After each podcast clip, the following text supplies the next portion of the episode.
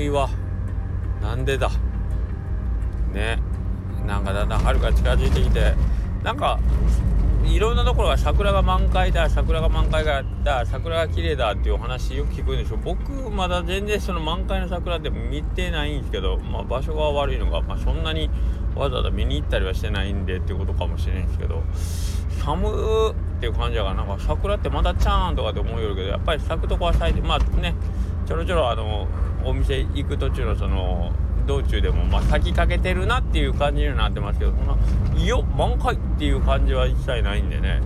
今まあもうちょっとかかるんちゃうかなとかって思いながらこの朝晩のこの冷え込み。今日の朝も寒かったしな。はい。えー、まあそんなわけで横倉うどんの中の人の頭の中です。はい。えー、っとなんか3月がこう終わってで4月が来るとなるとなんか新年度なんかまた新しくこの前のね年末年始の時に年が変わって気持ち心機一転みたいな感じだったけどやっぱり4月っていうのもなんか一つなんか新しい年度が来るかっていうねあ新しいなんかこうスタートだっていう区切りにはなりそうな感じなんですけども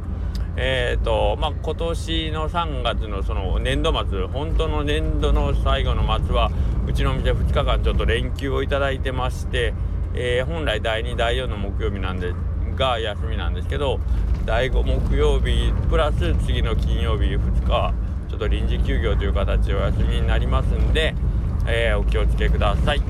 えー、まあそれが一番最初のご案内ですね。はい。で、えっ、ー、とまあ、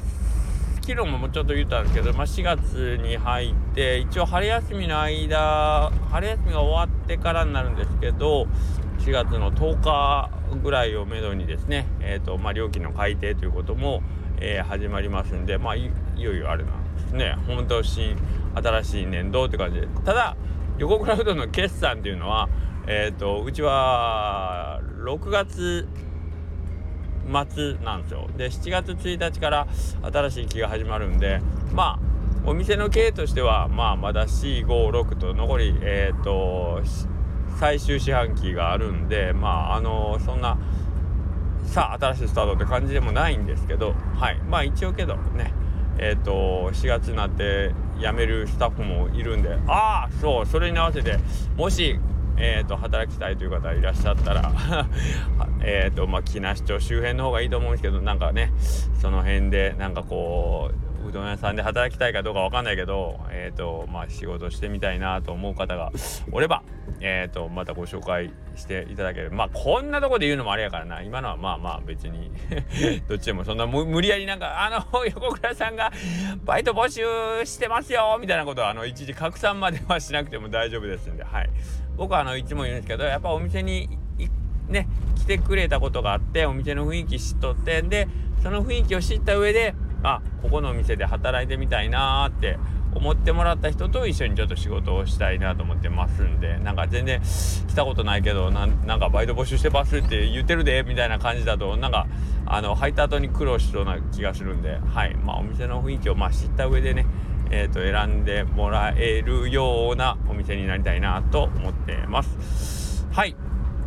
なわけで、そうそう、その、あの新生活つながり、新年度新生活つながりで、今朝の一番最初のお客さんが、えっ、ー、と、まあ、外町というか、オープン前に車が止まってて、長野県ナンバーだったんですけど、えっ、ー、と、まあ、ご来店してもらって、うちの店そんな朝、平日はね、朝そんなお客さんたくさん来ないんで、まあ、ゆっくりそのお一一家族のえっ、ー、とお父さんお母さんと娘さん3人の一家族やったんですけどちょっとお話しさせてもらったらあのー、まあ、この香川県に娘が進学できて今日引っ越しなんですということでえー、っとまあ親子さん3人でねこっちの荷物を持ってきたりとか娘さんの新居にまあ送ってきたんですということで、えー、で昨日はその新居に泊まったという新居というか引っ越し先に泊まったというゲストハウスに泊まったんでゲストハウスのご紹介で、えー、っとまあ、横倉さんのとこに寄させてもらったんですということで、えー、っと長野県からね香川県の方に、え進学で来られたっていうなんかすごい素敵なえーとご家族さんでしたね。なんかみんなしていいいい人？いい家族まあね初対面入ったお店さんでそんな悪態ついたら奥さんったらがよとか そんなこと言う人はいないと思うんですけどなんかここにもあのあ香川県に初めて住まれるんやなと思って。でなんか何度かそのオープンキャンパスとかで香川県にもうその去年ね1年間あの何度か寄させてもらってもう本当うどんの美味しさにびっくりしてしまってっていうことをその3人さん揃っておっしゃってて。僕たちからしたらまああのよくね讃岐うどんは美味しいって言ってもらえるとかもあもあってねその県外の人からね。あのあまあそうなんやろうなとぼんやりと思ってるんですけどけどなんかこうあまりにもそのうどん屋さんが短すぎたり当たり前すぎたりするんでなかなかこう改めてねそのその良さについてこうまじまじと考えないじゃないですか。っていう話はねあの、前もしたと思うんですけどであの若者特にえっ、ー、とまあその僕たちが子供の時考えてもそうなんですけどえっ、ー、と特に自なんかあって当たり前のうどんがそんなにその世間的に見てむちゃくちゃに美味しいもんとは思ってなかったんでなんかそんなに注意を払うことなく、えー、育っていくと。はい、で、えーと、僕なんか特に家がうどん屋さんなんでまあむしろちょっともう飽きてるよぐらいの感じだったんですけどえっ、ー、とまあそれがね最近ちょっとまあ若い子たちが讃岐うどんっていうものにそれが僕のように慣れたせいなのかもう当たり前すぎて離れたのかそれともうどんっていう、うん、食べ物自体の魅力の発信の仕方がまあ前と変わってきたのかかその辺はちょっとよく分かんないけどあの若い子たちがまあそこまでねおうどん屋さんにこぞって集まってるわけじゃなく地元の子が特に、えー、どっちかというと県外のね、えー、例えば今回のように、あの、県外からえ引っ越してきたとか移住してきたっていう人たちが改めてそのうどんのその素晴らしさとか面白さに気づいてくれてるパターンの方が大きくてで今日もなんかこういやいやあの香川県に引っ越してきたらもうずっとうどん食べたいんですとかっておっしゃっててああなんかそういう人が逆にやっぱりもう一回ね逆輸入じゃないけどあの地元の若い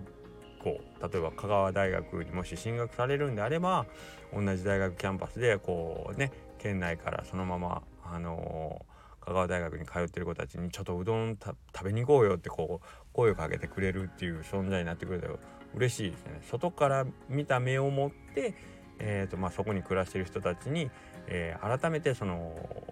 価値価値をこう知らしめてくれるというかねそういう役割になってくると嬉しいなと思ってそういうのは、えー、と今讃岐うどんガールさんね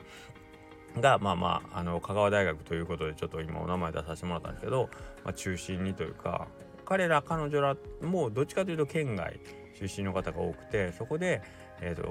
こんなに美味しいものがあるのにどうして地元のその香川の子はそんなにうどんにこうなんやろ必死になってないんやろっていうの感じたらしくて、えー、それを若い子たちにやっぱり発信していきたいということで「讃岐うどんガール」というアカウント名でね、えー、活動されてるんで、えー、なんかそういう、まあ、動きがねまた今年というかまた、まあ、新たに当然その香川県に引っ越してきたりあの進学で、えーと、移住してきたりする子がいるんで、まあ、そういう人たちそういう人たちが、んね、決して多くないかもしれないですけど、えーと、新鮮な気持ちで、えーと、この香川県を見てもらってでそこでうわこれすごいって言って発信してくれると嬉しいなと思うんで、はい、できれば僕たちもそこになんかこう巻き込んでほしいなというかねお手伝い力添えができることがあればねご協力させてもらいたいなと思う次第ですね。まあ今朝朝一番なんかそういうのちょっと元気をもらったというかなんかやっぱ新鮮ですよね。あんだけ驚い美味しいって言いながら食べてくれる こう見ると嬉しいしああやっぱりあのー、そう思ってくれるんやっていうのがなんか嬉しくて。はい今日は朝一番から元気よくあの気持ちよく仕事をさせてもらえて嬉しかったです。はいというわけでえっ、ー、とまあとりあえず今日一番最初に言いましたけど、えーと、30日と31日、あさってとその次の日ね、えーと、お休みになりますのでその辺だけちょっとくれぐれもご注意くださいませ。はいというわけで、えー、本日も ご清聴ありがとうございました。それではまた。